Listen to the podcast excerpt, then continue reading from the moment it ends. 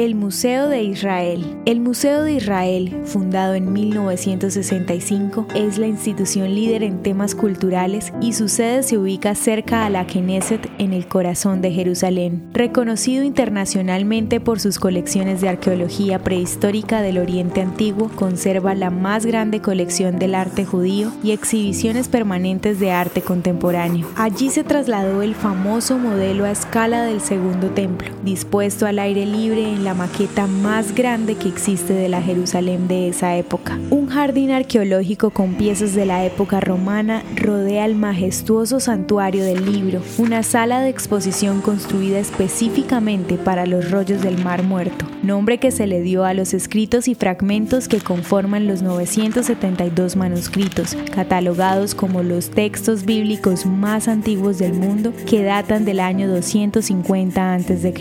Estos rollos fueron encontrados en las cuevas de Qumran, cerca del Mar Muerto. En el museo encontrarás una enorme fuente de agua que baña una cúpula blanca, techo del santuario del libro, cuyo interior revive con sus formas los túneles de las mismas cuevas donde se encontraron los objetos y recipientes que cuentan la vida de los judíos de la antigüedad. En su parte central se encuentra un majestuoso rollo de 7.4 metros de largo, donde se puede apreciar parte de los pergaminos del libro del profeta Isaías. Gracias al Centro de Investigación del Museo, se hicieron estudios que determinaron las costumbres, contexto y uso de los elementos encontrados, complementando de esta manera las exposiciones del santuario del libro. El Museo de Israel es un espacio para conocer los descubrimientos arqueológicos más importantes del siglo XX.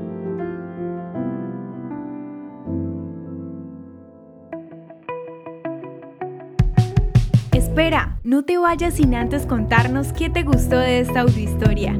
También puedes darnos ideas de lo que quieres escuchar. Nos vemos en los comentarios. El contenido original de Audiohistorias de Israel fue provisto y realizado por Philos Project.